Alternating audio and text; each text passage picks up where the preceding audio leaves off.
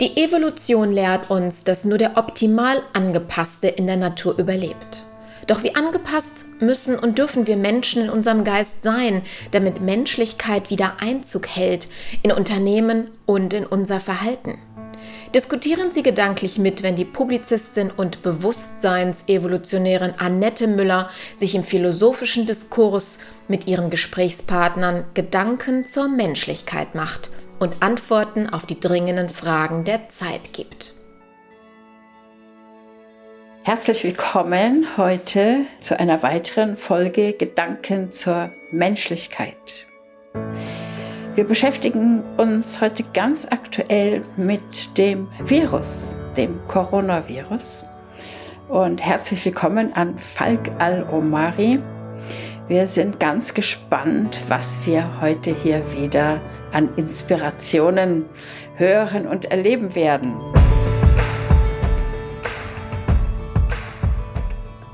Lieber Falk, trotz Coronavirus treffen wir uns hier zum Podcast. Andere Menschen bleiben zu Hause. Sie gehen in die Isolation, entweder freiwillig oder zwangsläufig. Was meinst du denn dazu? Na, ich sehe das sehr stark aus unternehmerischer Sicht. Das habe ich ja auch an anderen Gesprächen mit dir schon immer wieder kundgetan. Ich bin halt unternehmerisch unterwegs und bin der Meinung, dass existenzielle Interessen, wirtschaftliche Interessen, auch Interessen der Vermögensbildung und der, des wirtschaftlichen Wachstums mal wieder zu kurz kommen. Ein aktuelles Beispiel ist, dass ähm, die Leipziger Buchmesse ähm, ja gegebenenfalls abgesagt werden könnte und ähm, ich bin ähm, selber dort präsent mit einem Stand. Und Frage ist jetzt, findet die Messe statt oder findet sie nicht statt? Und was ich da beobachte, ist, dass die Veranstalter an dem Termin festhalten, was ich sehr begrüße, weil da viele Leute viel Geld investiert haben.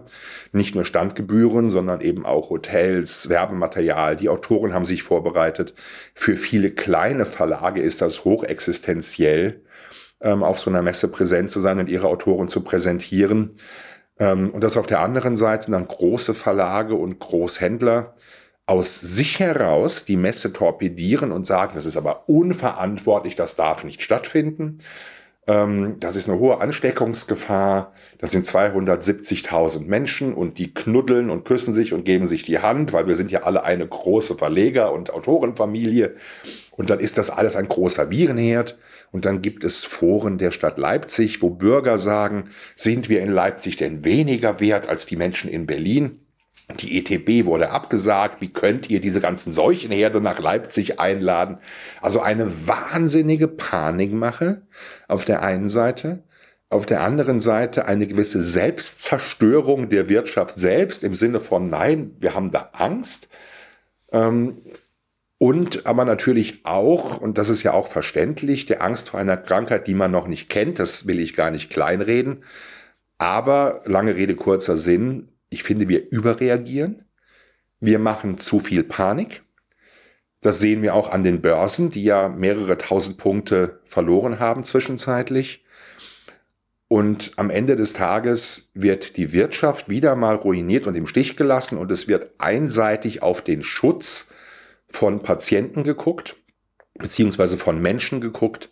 Und die könnten sich aber sehr gut selber schützen, weil wir ja auch wissen, ähm, oder wenn die Fakten stimmen, die die Regierung uns, uns gibt, ähm, und das unterstelle ich jetzt mal, dass das so stimmt, dann merken die meisten ja nicht mal, dass sie krank sind, die denken, die haben eine Erkältung. So, also ist das überhaupt gar nicht so schlimm. Auf der anderen Seite werden Millionen Werte zerstört das ist für mich ein krasses Missverhältnis und kumuliert für mich in dem Wort Panikmache. Also was ich sehr interessant finde zu beobachten, wie diese Endzeitstimmung, die ja jetzt sozusagen hier beginnt zu herrschen, was die für eine Auswirkung hat.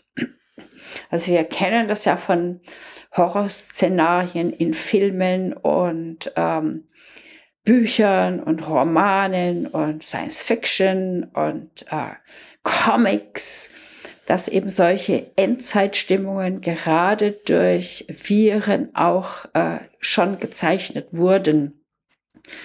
Und ähm, was mich eben sehr überrascht, meine persönliche Reaktion darauf, ich schaue da irgendwie hin und denke mir, Momente mal, ähm, ich bin doch jetzt hier im falschen Film. Ich bin doch irgendwie in einem Albtraum aufgewacht oder das kann doch eigentlich gar nicht wirklich sein.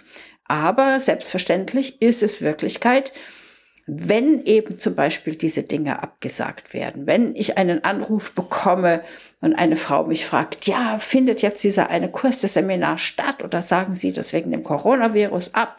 Hatte ich jetzt am Telefon, sagte ich, nee. Also solange wir nicht unter Zwangsquarantäne gestellt werden, da findet alles statt. Und was mich daran sehr ähm, Beängstigt ist nicht der Virus selbst, weil äh, wir ja gar nicht genau wissen, ist er jetzt wirklich so schlimm? Ist er gar nicht so schlimm? Ist es etwas Vorgeschobenes? Ist es etwas, hat es einen anderen Hintergrund? Also das ist ein ganz, ganz großes Fragezeichen, weil wir da auch ganz viele kontroverse Stimmen zu der Gefährlichkeit dieses Virus hören. Aber was das Erschreckende für mich daran ist, ist die Reaktion darauf, wie du sagst, diese Panik, diese vermeintliche Schutzbedürftigkeit des Einzelnen und der großen Gruppen und eben auch dieses sich über die anderen Menschen stellen und zu sagen, ihr dürft jetzt nicht mehr dieses Dorf verlassen oder ihr dürft jetzt das Haus nicht verlassen oder ihr kommt jetzt in Zwangsquarantäne. Und das ist schon etwas, wo ich mir denke, oh, ist das eventuell eine große Probe, ja, für etwas weitaus Schlimmeres, was uns vielleicht in zehn Jahren erwartet oder vielleicht sogar schon nächstes Jahr. Weil wenn wir zurückschauen, die Viren, die da waren, die eben auch so ähnlich so ähnliche Panik geschürt haben, sind ja dann auch ganz schnell wieder verschwunden. Ja, die waren dann ja plötzlich weg. Dann war ja auch aus den Medien. Und äh, dann war das plötzlich verschwunden. Ich denke da nur an Ebola zum Beispiel. Da hat man auch die Leute gesehen. Überall auf sämtlichen Bildschirmen sind eben die Leute in diesen Schutzanzügen herumgeflimmert und haben, dann hast du gesehen, wie eben jemand ins, in äh, den Krankenwagen geschoben wurde und dann zwei Wochen später hast du nichts mehr davon gehört. Also es ist wirklich sehr, sehr merkwürdig. Und ähm, die Reaktion jetzt darauf finde ich unverantwortlich. Da bin ich ganz deiner Meinung, dass dieses, okay, wir hören jetzt plötzlich auf mit diesem Austausch, den wir gehabt hatten oder den wir eigentlich haben wollen. Also Austausch meine ich, Menschen begegnen sich, ähm, wir finden uns in Gesellschaft wieder oder aber wir machen ein Geschäft, wir kümmern uns um unseren Wachstum, wir äh, kümmern uns um die Kreativität, wir bringen was in die Welt, wir bringen was auf die Reihe und plötzlich, zack, bumm, soll das aus sein. Ähm, ist schon ein Horrorszenario und das macht definitiv mir nicht große Angst, aber ich finde es bedenklich, weil es sehr vielen Menschen Angst macht. Und da möchte ich gleich auf die Angst einsteigen ähm, das ist ein Stressfaktor. Also ein Virus äh, kann den Körper nur dann schwächen und angreifen, wenn dieser Körper gestresst ist. Das Stresshormon, das reduziert unsere Immunkraft. Und ähm, es sind sogar Gehirnforscher, die sehen, dass wenn du wirklich in diesem Stress ständig lebst, also quasi in dieser Fluchtbereitschaft, dann bietest du sämtlichen Krankheiten einen, ähm, eine wunderbare Plattform, um sich auszubreiten und anzugreifen. Ja, du hast mehrere Aspekte genannt, die, die mich auch ein bisschen umtreiben. Und da komme ich mal auf meine Mediensicht, auch als PR-Berater und als jemand, der mit Medien arbeitet. Du eben sagst, naja, es gab Ebola und hat man davon nichts mehr gehört. Ich habe ähm, vor einigen Tagen einen Post gesehen, wo jemand schrieb, das Beste am Coronavirus ist, dass man jetzt nichts mehr von Kreta hört. Das heißt, wir rennen im Grunde von einem Weltuntergangsszenario zum nächsten, dass wir auf der einen Seite sagen, ne, es war erst der Klimawandel, wochenlang in den Medien ein Riesenhype.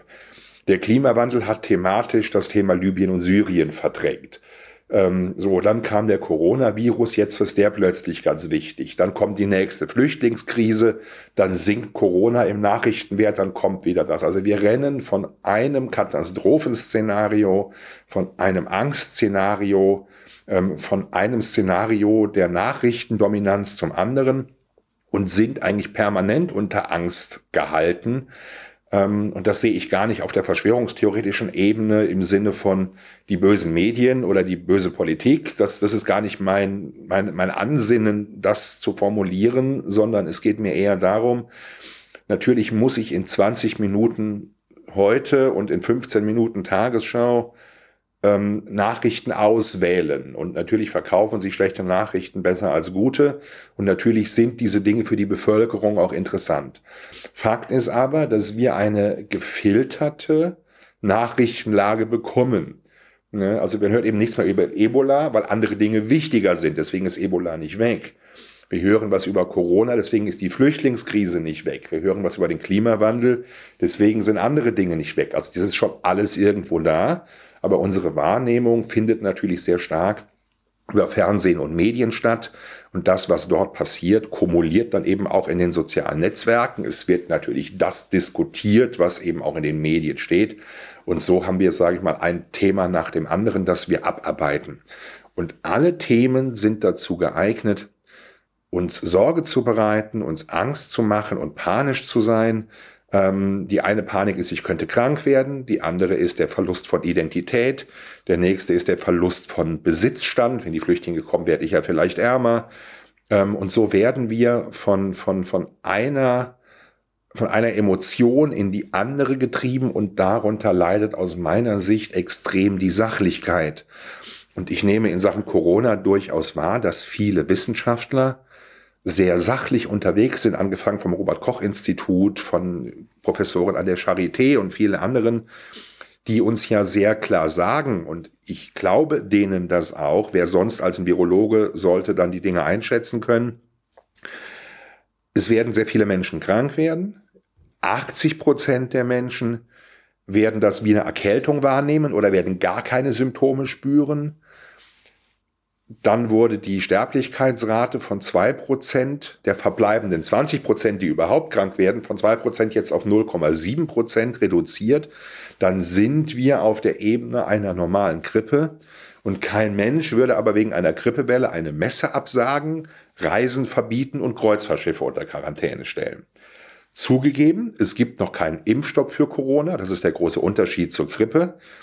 Aber ob diese Ängste angebracht sind, wage ich zu bezweifeln. Und das ist schon ein Punkt, wo ich, wo ich sauer werde und wo ich mich auch frage, wer hat eigentlich so ein großes Interesse daran, dass permanent Ängste in der Gesellschaft sind? Und ich bin auch nicht frei von Ängsten. Ich habe viele Ängste. Meine Ängste sind aber eher wirtschaftlicher Natur. Also ich sehe mit großem Grausen, wenn der DAX 2000 Punkte verliert wegen einer Corona-Panik. Ich sehe mit großem Grausen, wenn mir CEOs von Top-Unternehmen Termine absagen, weil sie ein Reiseverbot haben in ihrem Unternehmen. Ich sehe mit großem Grausen, dass ich gestern gelesen habe, dass der erste Reiseveranstalter in die Insolvenz gegangen ist wegen Corona. Ähm, ich sehe, dass Massenveranstaltungen abgesagt werden, in die viele Menschen viel Geld investiert haben. Das heißt, es ist ein, ein wirtschaftlicher Ruin, der dort in Kauf genommen wird für Gesundheitsrisiken, die allesamt ja als sehr harmlos beschrieben werden. Also da stimmt die Relation nicht. Warum mache ich die Wirtschaft so kaputt? Und gegen die Wirtschaft ist ja auch der Klimawandel gerichtet. Über den haben wir ja in einer anderen Podcast-Folge ja auch schon gesprochen. Wer profitiert denn da davon? Ähm, also mich beschleicht irgendwo das Gefühl, dass eine massive Wirtschaftsfeindlichkeit oder zumindest eine Missachtung wirtschaftlicher Interessen überall vorherrscht, zu Lasten derjenigen, die Wohlstand schaffen, unter dem Deckmantel des Schutzes der Bevölkerung. Und das ist das, was mich mit Sorge erfasst und wo ich den Eindruck habe, hier passiert ein gesellschaftlicher Wandel, den man als Leistungsträger, als Unternehmer, als Selbstständiger, als Freidenker, als Kreativer nicht wollen kann. Ähm, das hört sich ja schon so ein bisschen nach Verschwörung an. Ne? Fast. Ähm, könnte man jetzt so sagen. Wenn man aber genau hinschaut, finde ich, du hast völlig recht, weil uns ja unser Unternehmertum und unsere Kreativität ein ganz großes Maß an Freiheit beschert hat. Und ähm, wir sehen, dass die Freiheiten, wenn wir die letzten Jahre betrachten, immer mehr zurückgegangen sind. Und zwar nicht durch, ähm, durch, was weiß ich, durch einen Polizeistaat oder durch irgendwelche, ähm, dass man jetzt eingefangen wird und weggesperrt wird oder sonst irgendetwas. Zumindest nicht hier.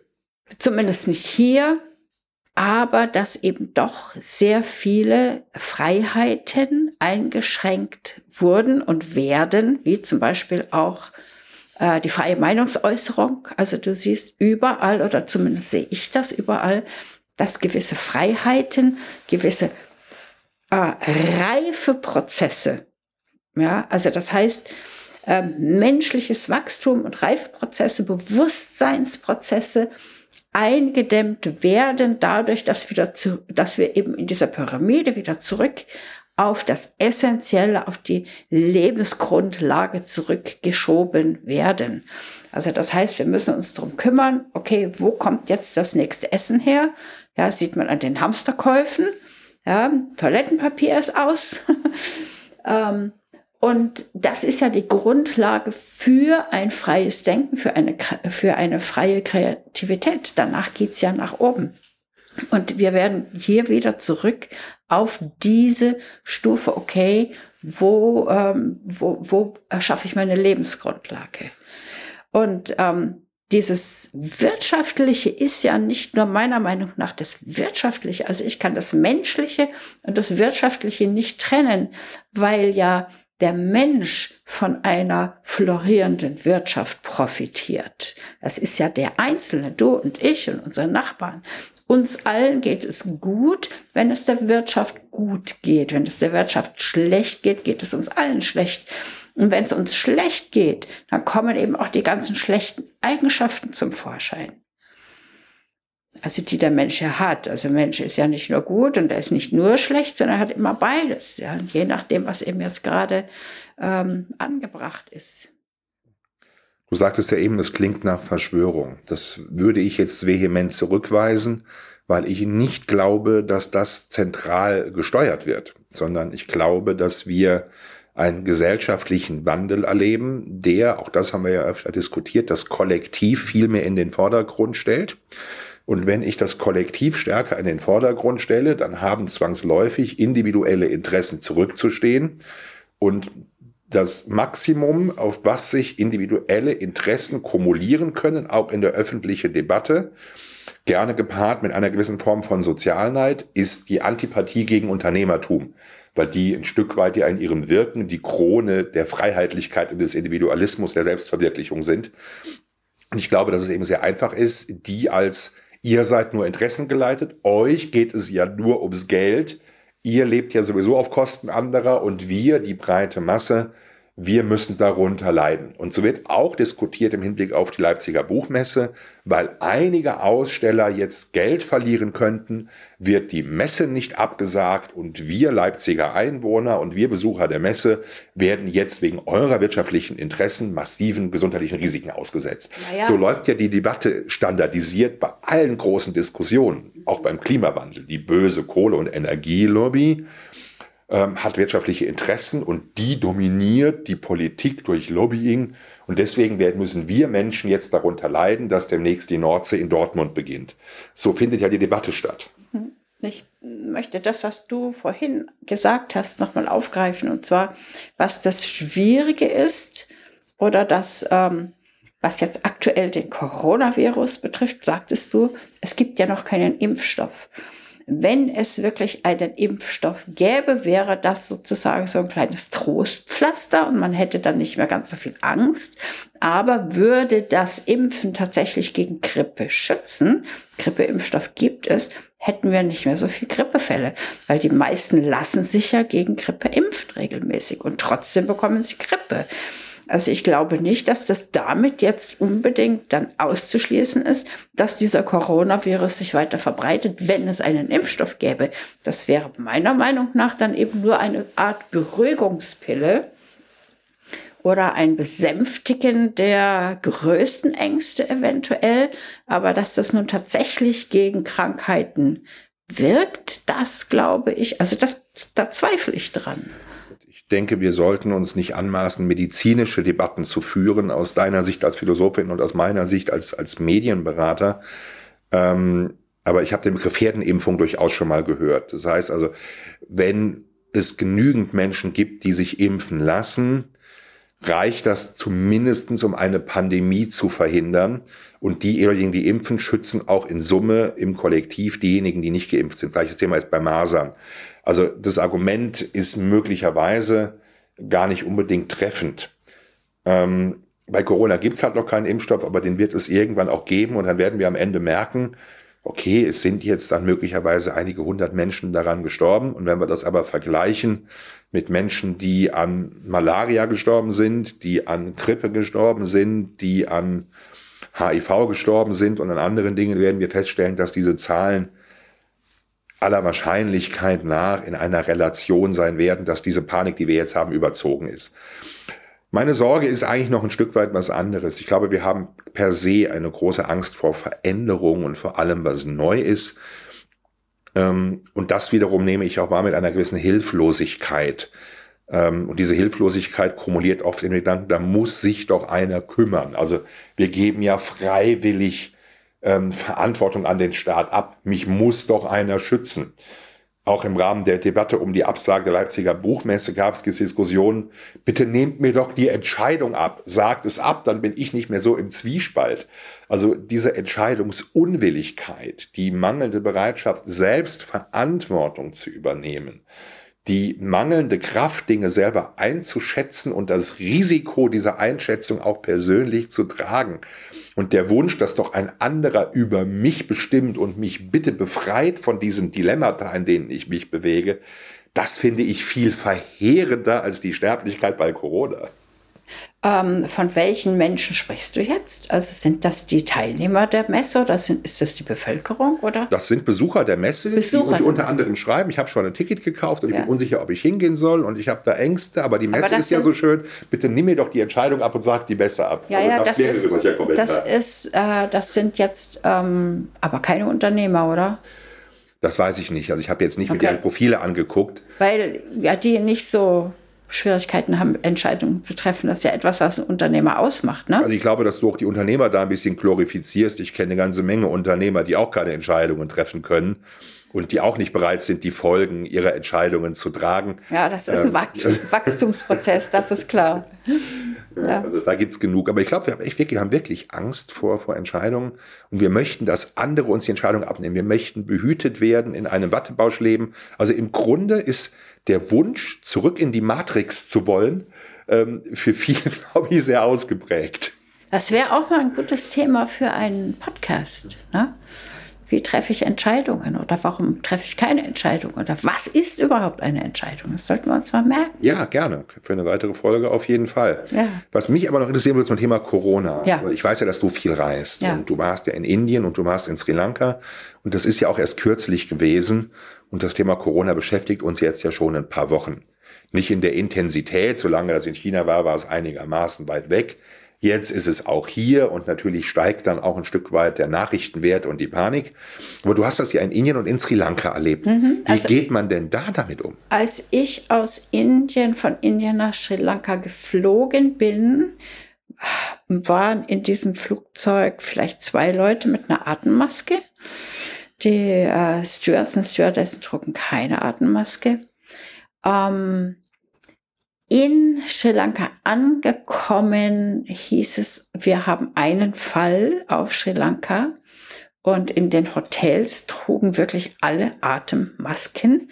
Das war also sehr interessant und dann eben auch ähm, die Sicherheitsvorkehrungen in großen Hotels sind ja seit den äh, Terroranschlägen dort sehr hoch. Da kommst du ja in kein Hotel mehr rein ohne Leibesvisitation.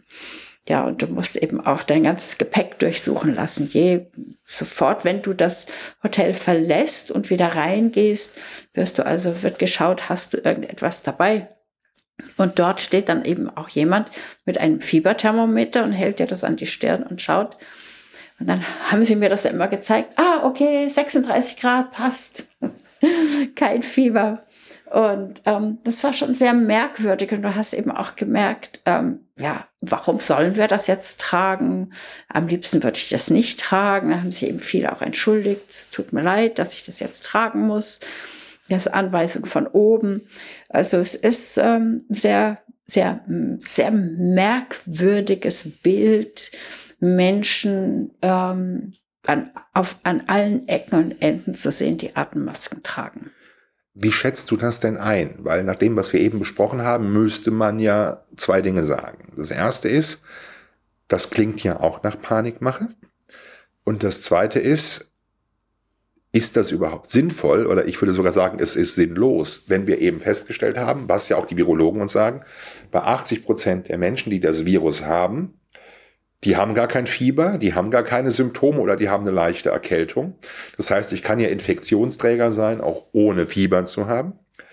Wiegt dann diese Schikane, und so würde ich das jetzt erleben, wenn ich in so ein Hotel komme, dann wirklich das Risiko ab. Wie nimmst du das denn wahr und wie ist das diskutiert worden, auch bei, bei, bei deinen Leuten, mit denen du unterwegs warst? Sehr kontrovers diskutiert worden. Die einen sagen, ja, super, toll, klasse, das schützt mich. Ich habe da zumindest eine Möglichkeit, etwas zu tun. Da haben wir also diesen Aktivismus.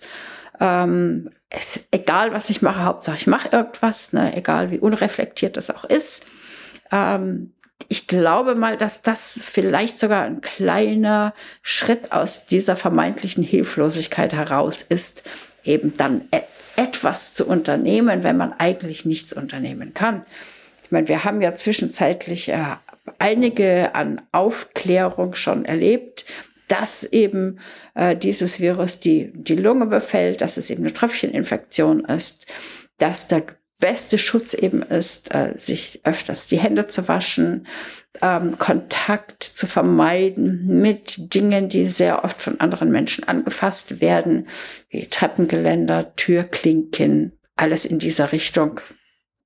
Und ähm, es wurde eben schon sehr kontrovers diskutiert. Wie ich sagte, die einen haben sich dafür entschuldigt, die anderen haben gesagt, ha, cool, ich kann wenigstens das tun, Atemmaske tragen. Und ähm, je nachdem, wo du hingekommen bist, hast du dann vom Coronavirus gar nichts mehr gehört. Also ich bin dann eben auch kurz gereist und da hast du niemand mit Atemmaske gesehen, auch die Touristen nicht. Ne? Das war dann irgendwie so laissez-faire und okay, Kismet, das passiert sowieso alles so, wie es passieren soll und ähm, ich bin da ganz gechillt und relaxed. Also je nachdem, welche Bevölkerungsgruppe du eben auch ähm, getroffen hast, war eben so dieses, naja, wird schon nicht so schlimm sein oder eben dann, wir müssen uns schützen. Das kommt immer ganz drauf an. Aber das sind ja dann auch wieder sehr individuelle Entscheidungen, die aus einer Hilflosigkeit resultieren. Also ich habe auch den Eindruck, wie du eben sagtest, naja, Mailand und andere Städte in Italien werden ja komplett ganze Dörfer unter Quarantäne gestellt. Das machen wir in Deutschland nicht. Frankreich und die Schweiz haben alle Großveranstaltungen abgesagt. Auch das machen wir in Deutschland nicht. Wir überlassen das ähm, dezentral den Veranstaltern und den Bundesländern. Das heißt, jedes Land reagiert anders. So und im Grunde ähm, versucht man irgendetwas zu bekämpfen, was man gar nicht kennt. Man fällt in irgendeinen Aktionismus. Man muss ja irgendwo auch der Bevölkerung suggerieren, dass man aktiv wird. Ähm, und manche reagieren dann über, andere reagieren vielleicht auch falsch oder reagieren gar nicht. Und dann ist jeder Einzelne wieder gefordert, damit umzugehen. Ich sage eben auch, ich gehe auf die Messe, ich habe mein Verhalten nicht geändert. Hände wasche ich mir eh regelmäßig. Ich wüsste nicht, was ich sonst tun sollte. Ich bin aber nicht bereit, mich wegen diffuser Ängste äh, in meinem Leben einschränken zu lassen. Ich habe auch einen frechen Post abgesetzt, ähm, ähm wo ich eben sagte, naja, ich könnte ja ebenso gut auf der Reise nach Leipzig zur Buchmesse einen Autounfall haben oder einen Herzanfall bekommen wegen der ganzen dämlichen Post, die ich zum Thema Corona lese. Ähm, am Ende des Tages ähm, lebe ich immer mit einem gewissen Lebensrisiko und kann von heute auf morgen äh, sterben oder krank werden. Ähm, da ist jetzt Corona halt ein weiteres Risiko, ähm, das aus meiner Sicht für meine persönliche Einschätzung kalkulierbar ist. Das ist aber meine Entscheidung, mich so zu verhalten.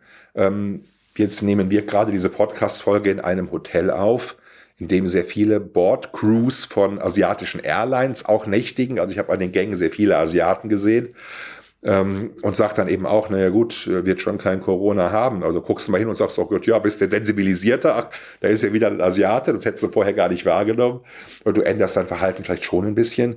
Aber im Grunde sage ich eben auch, hey, das ist halt einfach ein Risiko einer modernen Gesellschaft. Krankheiten entstehen, es gibt Mutationen.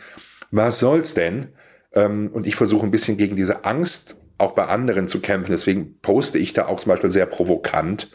Ähm, und ich finde die Maßnahmen unverhältnismäßig. Aber ich glaube schon, dass die Behörden auch wirklich es gut meinen, sogar in weiten Teilen mit ihren Maßnahmen weil natürlich der Bevölkerung ein Schutz und ein um sich kümmern suggeriert werden soll. Aber, und genau das ist mein Problem, mit diesem Suggerieren wird möglicherweise Schutz geheuchelt, der gar nicht da ist und den Menschen wieder eine Selbstverantwortung, eine Selbstentscheidung, eine Selbsteinschätzung genommen. Und insofern stimme ich dir zu, das sind alles Dinge, die weiter die Freiheit einschränken, die weiter dazu führen, ähm, dass das Individuum in seinen Möglichkeiten eingeschränkt wird und dass das Individuum, das kreativ und schöpferisch sein will, gefangen wird in Entscheidungen eines Staates oder von Kollektiven und dass ich in meinem Mut eingeschränkt werde in der Angst vieler dass ich wirtschaftliche Nachteile habe, weil Veranstaltungen abgesagt werden und so geht das eben weiter. Der Einzelne leidet unter einem Kollektiv. Und da liegt für mich die ganz, ganz große Problematik, die viel, viel schwerer wirkt als die gesundheitlichen Risiken. Bin ich ganz genau deiner Meinung. Also der aller, allerbeste Immunschutz ist es wirklich, mein Thema Gesundheit ist ja ein ganz großes Thema für mich, ist zuzusehen, dass die Immunabwehr steigt. Und das beginnt beim Denken. Das beginnt beim Denken. Wie verhalte ich mich? Was esse ich? Wie lebe ich mein Leben? Welche Nachrichten lasse ich zu? Wie viel schöpferische Kraft habe ich auch? Wie lebe ich auch in meinem Potenzial? Wenn ich im Flow bin und wenn ich gut drauf bin und wenn ich schaffe, ähm, dann werde ich auch nicht krank. Krank werde ich ja oft, wenn ich Zweifel habe. Ja, äh, sehen wir, dass die Gesundheit im Denken beginnt. Ja, das, das möchte ich eben sagen. Diese ganze Kreativität, die macht uns ja auch gesund. Ja, und das eins, der Einzelne ist eben dazu aufgefordert zu schauen, ähm, wie lebe ich mein Leben? Was tue ich für meinen Körper? Ähm, welche Nachrichten konsumiere ich? Wie gehe ich mit der Angst um, die diese Nachrichten in mir erzeugen? Weil die Angst macht ja krank, weil Angst schwächt die Immunabwehr. Ja, also es ist ja nicht nur ähm, der Unternehmer, der darunter leidet. Ja, also du hast das jetzt aus Unternehmersicht geschildert. Ich bin auch Unternehmerin, das sehe ich ganz genauso. Aber es ist ja jeder andere, der in einem Unternehmen zur Arbeit geht, auch betroffen. Ja, der hat ja dieses unternehmerische Denken nicht. Der erfindet, der findet seine Erfüllung in seinem Privatleben oder an seinem Arbeitsplatz, wenn er das Glück hat, dass ihm die Arbeit Spaß macht. Ja, oder aber die Identifikation mit dem Unternehmen. Also da ist es eben wichtig, dass die Leute definitiv Möglichkeiten finden, zu sich selbst zu finden. Über zum Beispiel Yoga, Meditation, Qigong, ähm, äh, Lujong und lauter solche Dinge, die bewirken, dass sich dein Geist entspannt, dass du zur Besinnung kommst und aussteigen kannst aus diesem, aus dieser Spirale der Angstmache, Klimawandel, Coronavirus, Ebola, wirtschaftlicher Abstieg, Börsenabsturz und so weiter und so fort. Das gehört alles zusammen. Ohne Frage. Und Mitarbeiter sind natürlich betroffen, ganz mittelbar, wenn Lieferketten reißen, weil chinesische Waren nicht mehr kommen und ich kann dann keine Autos und keine Maschinen mehr produzieren. Ähm, ich kann keine Werbemittel mehr bestellen. Wir sind immer von China auch ein Stück weit inzwischen abhängig, was die Warenströme angeht. Ähm, wir reden nicht umsonst ja auch in Deutschland über das Thema Kurzarbeitergeld ähm, und über eine Wirtschaftskrise, die kommen könnte. Das betrifft natürlich die Arbeitnehmer ganz mittelbar. Und das ist eben genau die Frage. Und es gibt ja auch viele Menschen, die ihren Job auch gerne machen. Also ich glaube nicht, dass es nur die Unternehmer betrifft. Also ich glaube, dass es die gesamte Bevölkerung betrifft. Und das bringt mich ja zurück an den Anfang. Ähm, die wirtschaftlichen Interessen und die wirtschaftlichen Folgen, und das meine ich gesamtgesellschaftlich, werden viel zu wenig berücksichtigt in Relation zu dem, was man vermeintlich als Schutzmaßnahmen auflegt. Also wir werden am Ende alle ärmer, weil wir Angst haben vor einer Krankheit.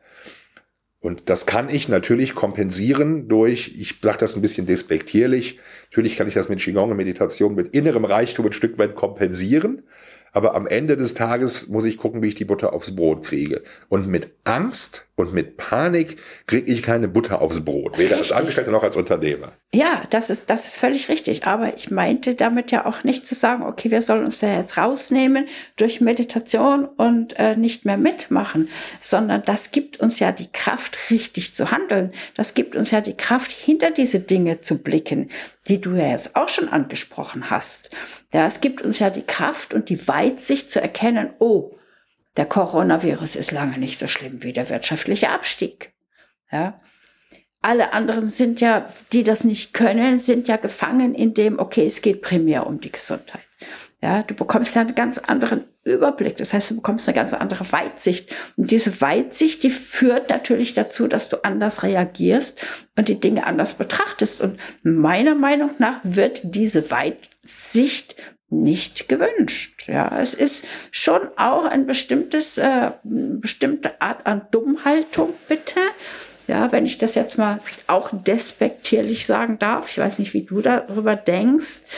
Und ähm, ich finde, wir sollten wirklich anfangen, definitiv uns zurückzunehmen und unsere Intelligenz zu benutzen und die Dinge sachlich zu betrachten. Und da ist natürlich die Möglichkeit raus aus dieser Emotion der Panik ausschließlich über diese Technik, weil wir haben nichts anderes außer Pillen, aber eine Pille hilft uns da auch nicht. Ich muss die ganze Zeit schon schmunzeln, weil ich auch über nachdenke, ähm, was könnte jetzt so die Quintessenz unseres Gespräches sein? Und für mich ist das dann jetzt in den Satz gemündet, naja, denken hilft. So, äh, wenn du einfach mehr denken nachdenkst und, und mal irgendwo ähm, vernünftig denkst und auch nicht, nicht, also auch positiv denkst und nicht nur panisch denkst und überhaupt mal nachdenkst und überhaupt mal hinterfragst, ist das A der beste Gesundheitsschutz und B hilft es dir auch die richtigen Entscheidungen zu treffen und eben dich nicht einem gewissen Herdentrieb zu, zu unterwerfen. Äh, wenn das die Quintessenz ist, und das wäre ja durchaus für einen philosophischen Podcast auch eine, eine interessante und gute Quintessenz, auch wenn sie profan ist, denken hilft, Denken kümmere hilft. dich um dich selbst. Ich glaube, dann haben wir einen guten Abschluss. Super, bin ich ganz bei dir. Ich finde es wunderbar. Denken hilft. Vielen Dank fürs Dabeisein und wir freuen uns auf das nächste Mal. Danke fürs Zuhören. Wir sind heute schon am Ende unserer Folge. Im zweiwöchigen Rhythmus geht es weiter. Und wenn Sie die nächste Folge mit als erste auf Ihrem Handy empfangen möchten, dann abonnieren Sie doch einfach diesen Podcast. Wie das funktioniert, zeigen wir Ihnen in den Show Notes.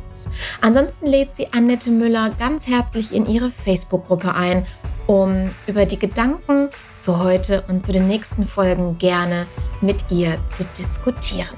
In dem Sinne, bis zum nächsten Mal.